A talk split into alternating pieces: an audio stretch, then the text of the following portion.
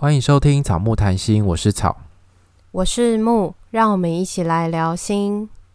我们是两个智商心理师，在这里我们会和你轻松聊聊心理智商、心理学与亲密关系。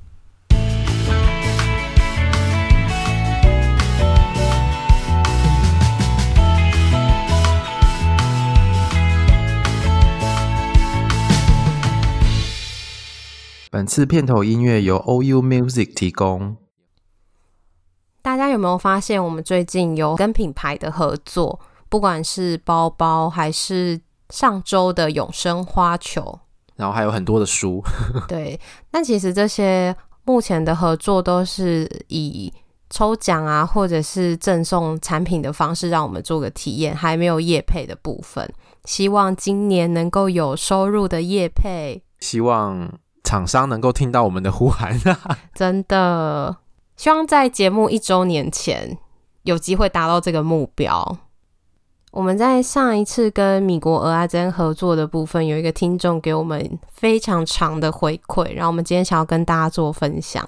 因为米国俄阿珍那一集，我们是谈到跨国的亲子沟通嘛，就是三弟跟他妈妈有很多的冲突，然后三弟到。美国去之后，他们的关系就开始可能一方面比较疏远，然后或者是碰面的时候也会有冲突，让三弟困扰了好几年。如果你还没有收听，要记得点到跟米国俄阿珍的那一集去收听。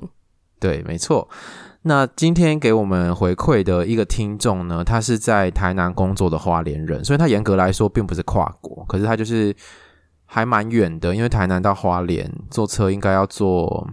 五六个小时要吧，应该也只能坐火车吧。对，因为在东部那段是没有高铁的，所以就要坐很久，所以距离也算蛮远的。那他说他的亲子沟通的问题也让他很困扰，就是如果回家之后没几天就会开始吵架的那一种。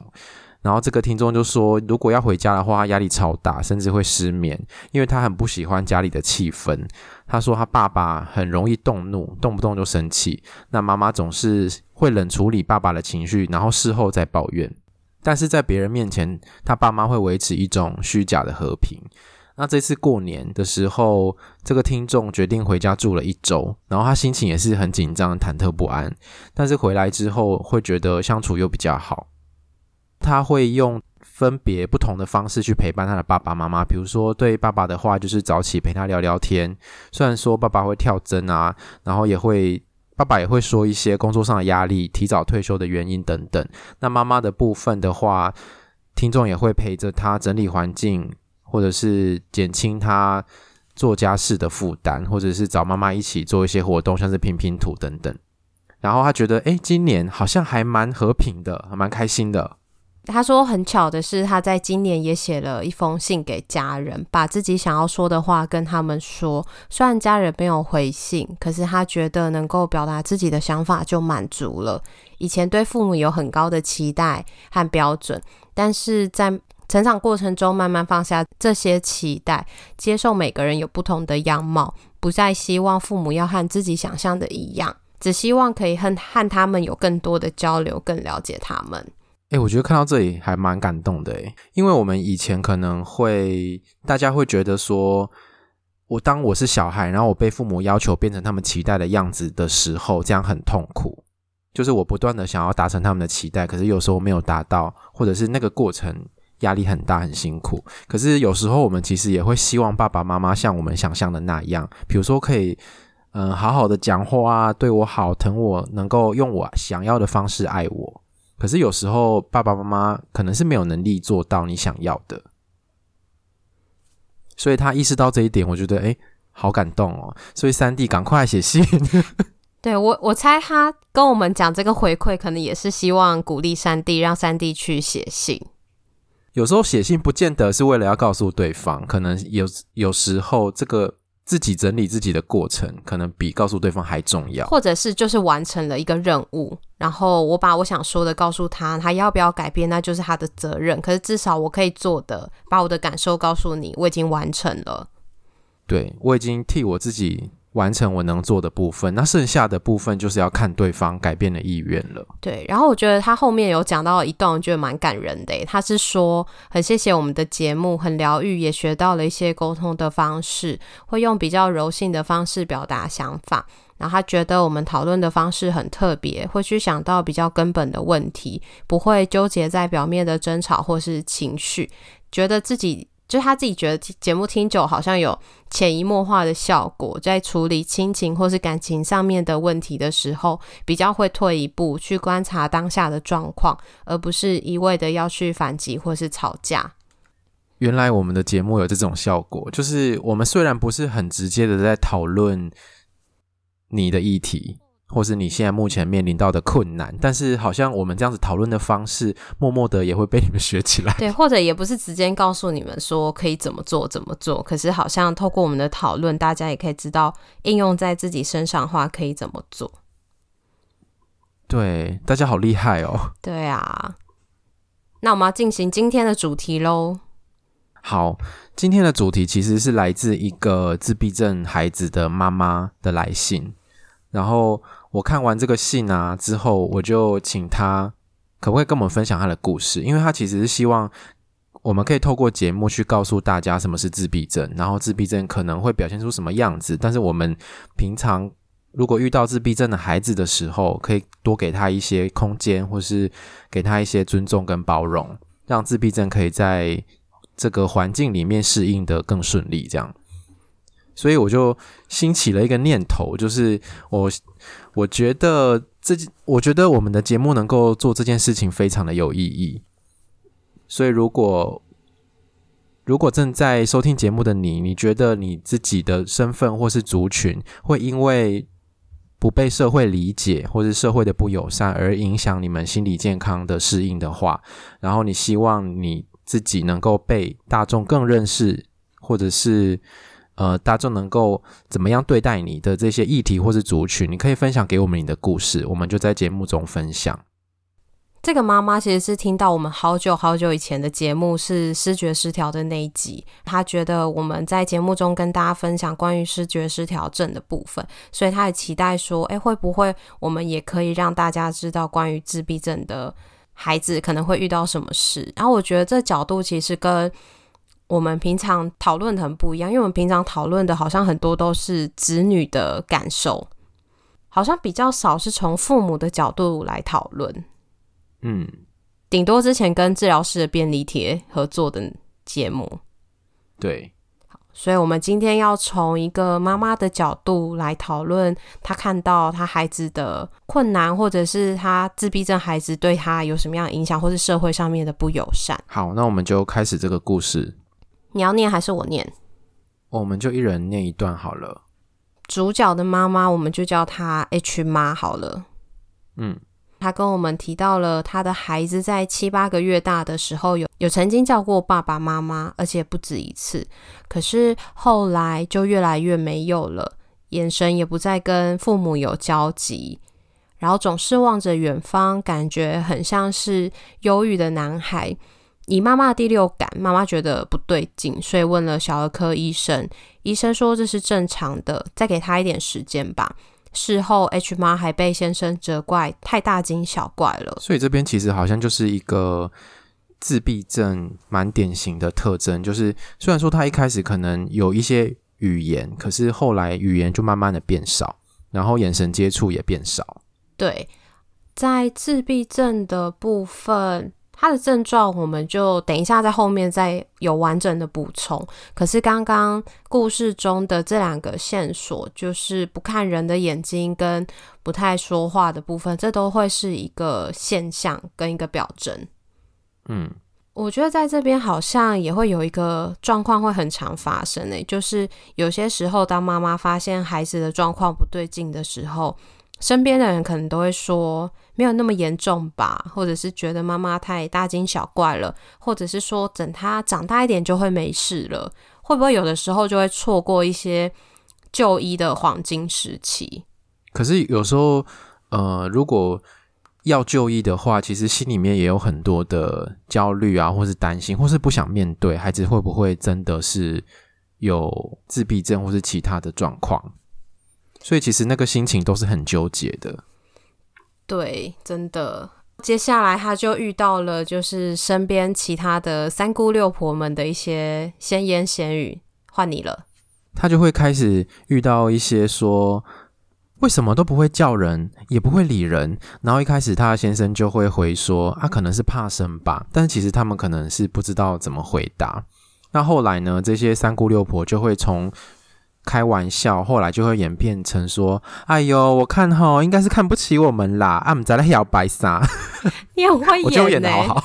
对啊，你演的很好哎、欸，真的是不知道这些三姑六婆到底自尊有什么这么低吗？就一定要这些孩子叫你才会显得你很重要吗？对，我想他们心里可能有点挫败，或是觉得有点丢脸。为什么？为什么？嗯、呃，小孩没有叫我这样子？可是我觉得这个话也太酸了吧。对啊，而且小孩不叫你，有的时候就是他怕生，或者是他可能也不是真的跟你这么熟，你为什么要他叫你？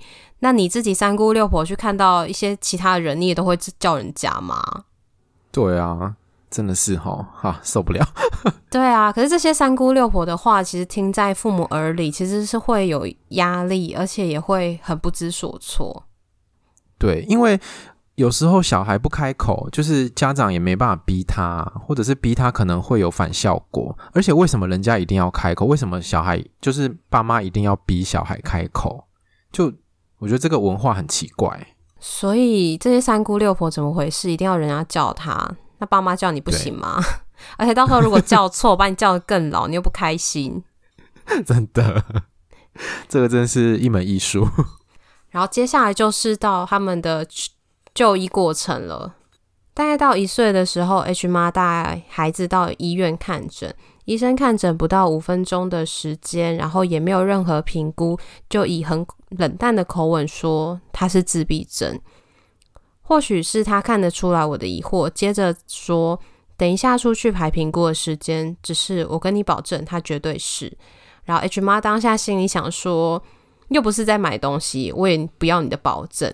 当下只是觉得检查什么都没有，你说他是就是。或许你的经验很老道，可是身为家长的我们，除了感觉到很沮丧之外，也很难过，连怎么回家都不记得的。我觉得这边真的好，我不知道该怎么说诶，这个医生好像很笃定的告诉 H 妈说孩子的状况。可是没有考量到人家做家长的心情，人家说不定还没有办法接受，或者是也还没有准备好要知道这个讯息，然后他的情绪可能还在很惊讶、很震惊，或者是很难接受，或者是各种复杂的情绪，可是好像在这个过程当中是没有被接住的。对啊，但是其实也像我们之前讲的，就是医生可能也有他自己能力有限的地方，因为对他来说，他的目标就是对症下药，找到症状。如果真的有能力的话，其实是可以照顾家属的心情，其实这是会对医病关系更有帮助的。可是很多时候，我觉得他们不一定有办法顾及到这一块，而且这个其实也不是他们有被训练的，因为这其实很为难诶、欸，你要。医生告诉你，委婉的告诉你，诶，我们先去安排检查，但我觉得他可能是自闭症，但是呃机会很大，可是要等检查结果出来比较确定，还是你要他直接告诉你说他的虽然还没有做检查，可是我觉得机会很大就是自闭症，好像两种都很难接受，因为我在想说，如果我是家长的话。你让我等做完检查，可能又要一段时间，例如说一周、两周或是一个月。我觉得会更久。这个月我不就都很焦虑？对啊，都很焦虑哎。所以其实，嗯，好像那个情绪，觉得医生没有办法好好照顾你的心情，有某部分或许是因为可能真的怀疑孩子有状况，可是真的被医生觉得你的孩子可能跟别人不一样的时候，那个心情是非常的。难以接受，而且甚至可能会有一些生气。嗯，而且我觉得他后面说连怎么回到家都不记得了，我好像蛮能够体会这个感觉。就是你接到晴天霹雳的噩耗的那一刹那，然后你的脑袋一片空白，然后好像出现耳鸣的声音，画面一片空白，然后后来发生什么事也忘记了，就是后来的事好像都不重要了，都被这件事情冲掉的感觉。对啊，所以如果可以的话，其实还是可以找到一些比较友善的医师，就是至少他是会可能有一些简单的跟你做说明，或者是有一些支持吧。但这些东西，我想应该在相关的社群里面，应该都可以找到一些比较友善的医师，或者是看完医师之后要找心理师。但我觉得很难呢，可能一开始大家都会还是会是在医院的部分，不一定会想要找心理师。对啊，一开始应该还是着重在那在孩子的状况的部分。嗯，呃，在接下来 H 妈跟家身边的家人都说了孩子的状况之后，哎，我觉得这边你讲，你应该比较会讲，哎。哦，好啊，你比较会演。就是后来就是 H 妈跟 H 爸两边的家人都知道这件事情之后，大家就会我觉得很像安慰他们吧，就是说没关系啊，大只鸡晚啼，或是啊去做早疗就好了。可是后来渐渐的，大家就会开始说出自己真正的心声，比如说小孩可能就会问他们父母说：“诶，所以他是白痴吗？啊，他会打人吗？”啊，他好好哦，是自闭症都不用念书，不用考试，我也好希望自己是自闭症哦。然后有时候大人则是会说，所以嘛，父母再优秀又怎么样？小孩也不一定能跟他们一样啊。或者是生到男的有什么了不起嘛？长得俊俏又怎么样？连爸爸妈妈都不会叫诶。所以在起初的两年，H 妈也是天天流着眼泪或血吞。不断的想找出自闭症的成因，不断的自责。后来曾经一度很忧郁，想要带着孩子一起解脱，可是又觉得啊，孩子这么可爱，妈妈没有资格夺走他的生命，因为孩子是属于他自己，不是属于我的。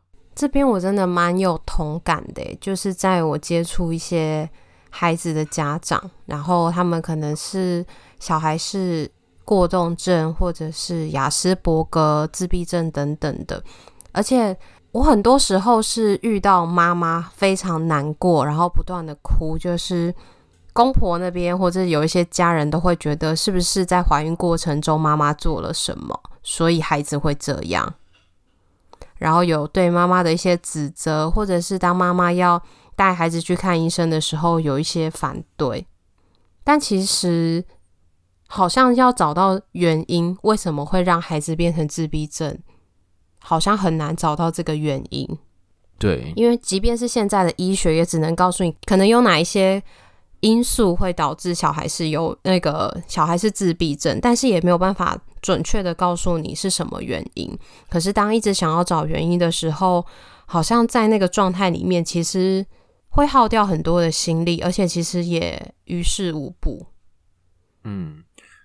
但我觉得这好像是一个蛮，嗯，应该说一般人可能都会有的一个心态，就是发生问题了，先找原因。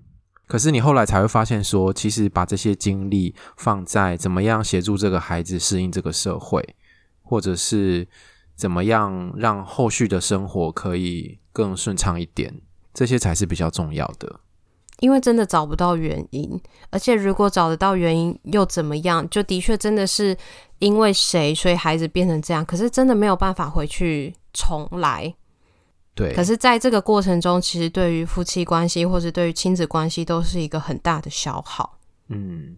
而且身边这些人的闲言闲语，真的是听了就让人很不爽诶。对啊，你要呛他们吗？我要呛他们吗？还是算了，我也不知道可以怎么呛他们呢、欸。可是就会想说，生男的没有什么了不起，你生不出来啊。对啊，长得俊俏，你也生不出俊俏的啊。对啊，我孩子自闭症又怎么样？你心那么坏，你的小孩子会好到哪里去？嘴巴那么贱，你很你很会呛哎、欸，嘴巴那么贱，身教会好到哪里去？真的，这小孩应该也很难有同理心，因为他们讲的话都非常没有同理心，就是一个风凉话哎。而且父母讲这些话的时候，孩子其实就会学起来，就是哦，爸爸妈妈在批评别人怎么样说话，所以他以后也会用这样的方式去对别人，这就是身教。所以自闭症又怎么样？至少他的心是好的。可是像那些三姑六婆，心这么坏，嘴这么贱啊！可是这样好可怕哦，他的小孩长大就会跟他一样。那也没办法。哎，好啦，那我们就继续念下一段。H 妈的孩子也跟其他孩子一样是有感觉的，会哭、会笑、会想要吓人、会想要哼歌，甚至很会拼拼图，画风也不像一般年龄的孩子。然后有的时候，路人过度的关心会让他们压力很大。例如说，他们去吃饭，然后店里的阿桑就说：“这么大了还不会用筷子吃饭。”然后他想说，我们的孩子只是长得比较大，也只有一岁多而已，就要他用筷子吃饭。或是到了新的环境，孩子对于声光是很敏感的，会因为过度的刺激，以尖叫或是大笑的方式来呈现。这种方式就是你制止他、吼他，他也不会停止。然后有的时候会听到路人用很大声的声音说：“你看那些父母都没有在教，这样还有脸在生啊？”然后，也许也因为郑杰跟小灯泡的事件之后，大家开始提高警觉，所以就会开始有这样的猎巫行动，把这些孩子的症状会跟暴力倾向还有杀人画上等号。这很可怕哎，这就是社会的标签呐、啊，就是把那一些可能你不那么认识、不那么熟悉的人或是行为，直接把它跟暴力画上等号。然后敬而远之，或者是酸言酸语。对啊，别人的小孩到底干你什么事啊？他会不会用筷子吃饭？你干嘛这么鸡婆呢？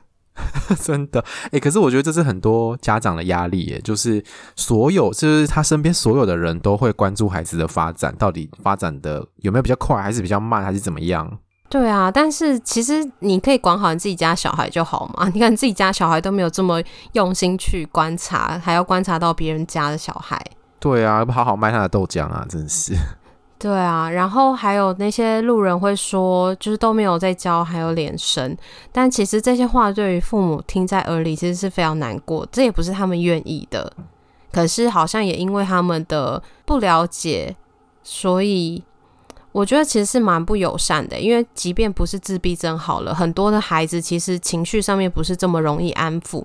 可是当孩子有一些情绪出现的时候，父母其实会很有压力跟很焦虑，希望他不要吵到别人，因为大家就会白眼或是给予一些不友善的眼神。对啊，可是孩子哪能这么快的让情绪冷静下来呢？他就是孩子啊，他真的需要时间。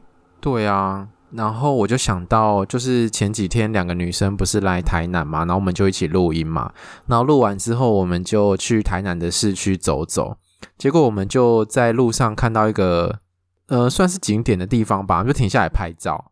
结果路上就有个阿伯经过，然后他他就斜眼看着我们，然后他就说没事做，然后还摇头叹气，然后就这样默默的走了。我想说，关你屁事啊！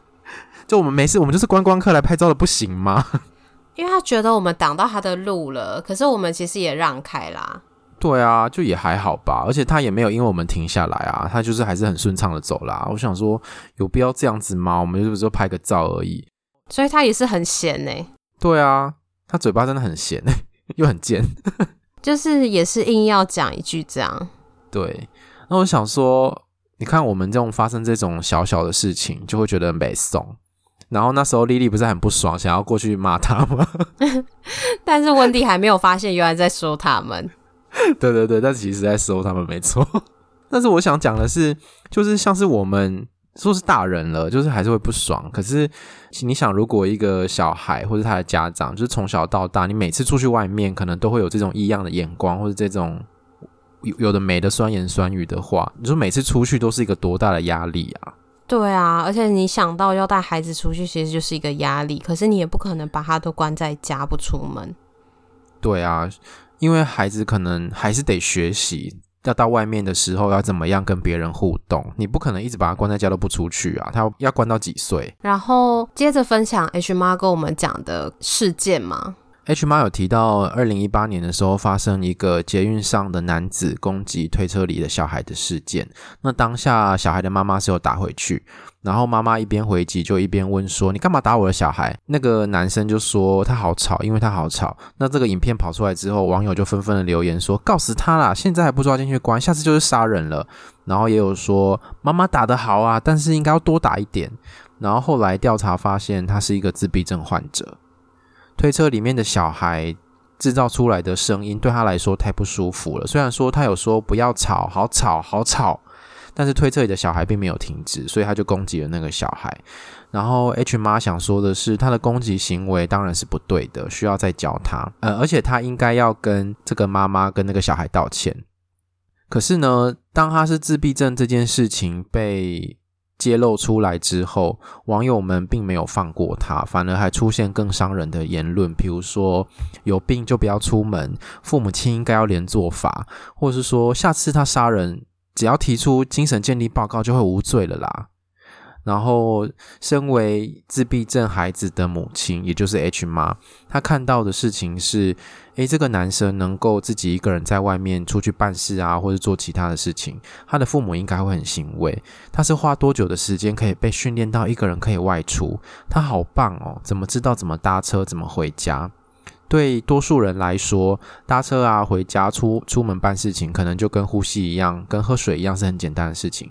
可是对于自闭症的患者来说，可能要花上两年、五年，或是更长的时间，才有办法训练出这些行为模式。甚至呢，有很多时候，自闭症患者可能一辈子也没有办法解锁这项这项成就。即便父母跟孩子都想要尝试融入这个社会，但实际上真的能够对待自闭症的家庭如一般人一样的又有多少呢？他说，他也知道大家的担忧，可是没有人愿意让自己的孩子跟别人不一样。而且，所谓的不一样是谁来定义的呢？每个人其实都是不一样的啊，即便是双胞胎，也不可能完全一模一样。只希望大家可以给这些家长多一点的空间、跟尊重，还有体谅。我觉得网友的这些言论真的很可怕欸。好像父母就要为孩子的行为付出一辈子的责任。父母的确是有教养孩子的责任，可是当孩子已经成年之后，为什么父母还需要为他负责？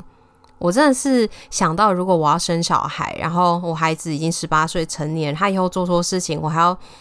跟着他去下跪道歉，我想到这，我就觉得压力很大，我就不想生哎、欸，我就觉得我要为我自己负责之外，他已经长大了，然后社会这些很可怕的舆论，还要就是父母跟着去下跪道歉，就是明明就是看到新闻上那些、嗯、呃做错事情的人，他的父母出来道歉或者什么，但我就觉得那心情好矛盾，好复杂哦。对啊，而且我觉得。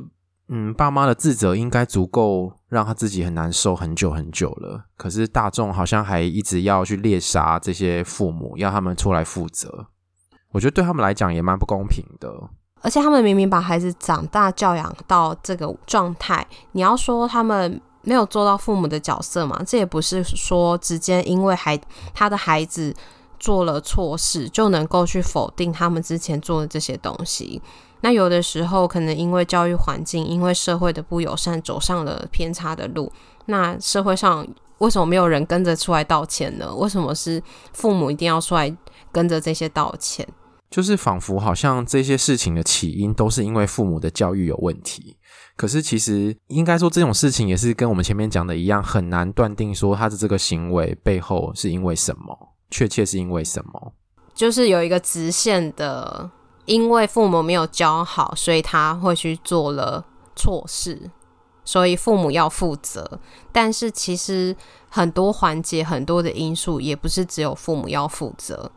可是好像就是不知道从哪时候开始，父母好像在媒体、在舆论的压力下，都会跟着出来道歉。好像必须啊。对啊，可是我觉得，不然酸民不会放过他们的。那大家都不要生好，就继续少子化。看到这个，我就不想生。真的，就觉得很可怕哎。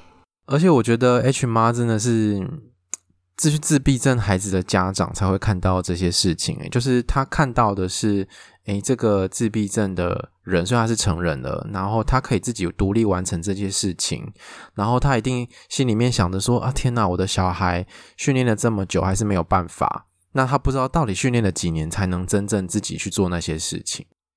我觉得一方面也是很能够感同身受的体会跟看到这个人不同的面相。然后接下来啊，我们也透过 H 妈的这个故事，我们整理了三个问题，想要跟大家做分享。第一个是什么叫自闭症？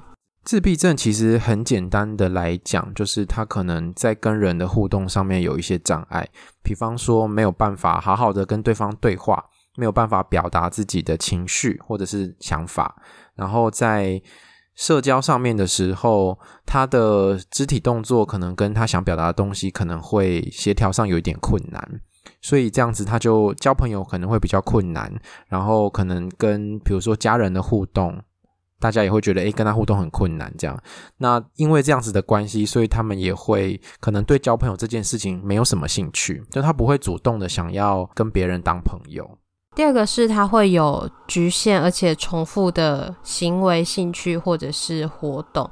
他可能会重复做一些事情，可是你也不懂为什么他要这样做，或者是说坚持某一些惯例，或者是仪式化的行为。其实换句话说，就是比较难变通，就是有些改变会让他感觉到焦虑不安，所以他很多时候会重复同样的动作跟模式，是很难被改变的。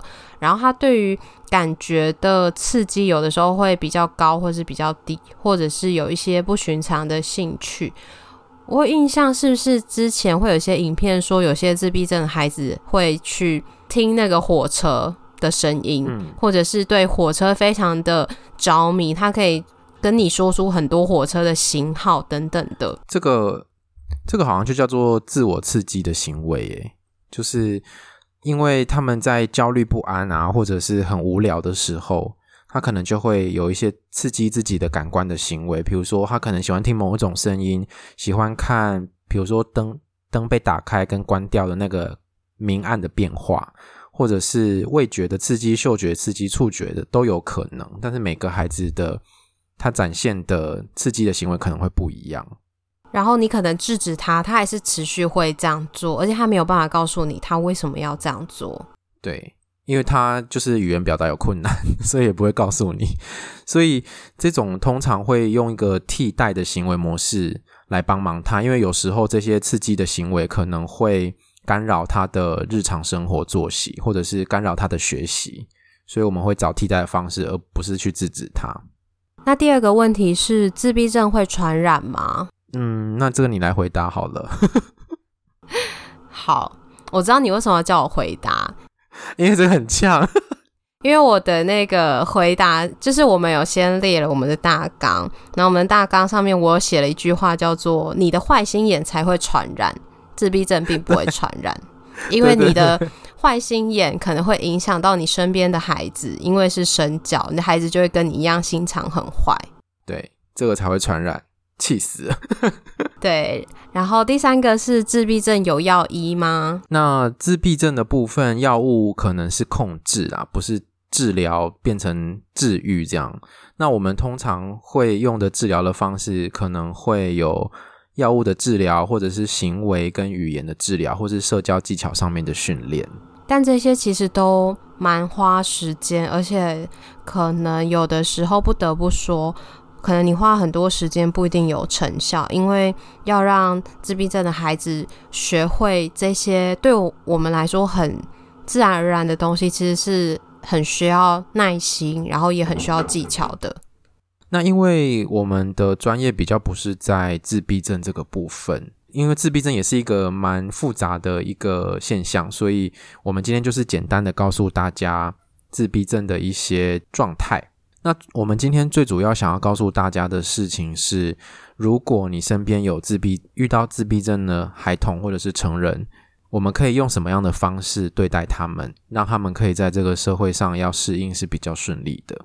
我觉得就是有的时候你看到一些很特别的行为，或者是跟别人不一样的情境，有的时候不评论就是一个最友善的方式。对，就不要讲一些有的没的酸言酸语啊，或是投射那种奇怪不友善的眼光瞪他，或是斜眼猜他什么之类的。就你不用跟旁边的人说，哎、你看他那个小孩都这样，父母还不管。我觉得这些话是不需要的。你就是。知道说，或许他有一些他的难处，那就是不要说话，可以观察，可以看到底发生了什么事，可是不需要去多做一些评论，因为你也不知道到底他们发生了什么事。有些评论也只是你狭隘眼光的观察而已。没错。然后，如果可以的话，或可以制止别人不友善的行为或者是言语。当你旁边的人可能说：“哎，你看那个父母怎么样”的时候，你或许也可以告诉他说：“或许有一些他们辛苦的地方，我们就不要这样子去讲人家。”对，或者是我们其实不知道他的状况，所以我们也不要妄下评语或是什么的，就是可以互相提醒身边的人。对啊，或者是当你知道说，哎，他的这些症状比较特别，跟一般人不一样的时候，或许你也可以说，哎，他可能有一些特别的状况，可是也不知道他发生什么事，我们就不要这样去评论人家。嗯，那我觉得如果小孩很吵，然后你受不了的时候，你可以采取，比如说离开啊，或者是你戴上耳机，或是其他你觉得可以让你自己舒服一点的方式，就是你可以帮助自己更舒服，但是你不要再造成他他们或家庭的压力。对啊，有的时候不打扰，或许是一种最温柔也最有同理心的表现。对，这句话是 H 妈自己说的，然后我看到就觉得很难过，就是他们的愿望就是这么的卑微又这么小，就是不要被打扰就好了，因为他们其实已经承受很多，然后自己也有很多的担心跟焦虑，而且出去外面压力真的很大，所以其实这个不打扰对他们来讲就是最好的一种方式。